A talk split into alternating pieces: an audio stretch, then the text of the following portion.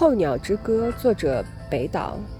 我们是一群候鸟，飞进了冬天的牢笼，在绿色的拂晓，去天涯远征。让脱落的羽毛落在姑娘们的头顶，让结实的翅膀托着那太阳上升。我们放牧着乌云，抖动的鬓毛穿过彩虹。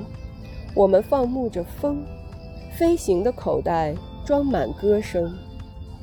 是我们的叫喊，冰山下的老泪纵横；是我们的嘲笑，玫瑰羞得满面绯红。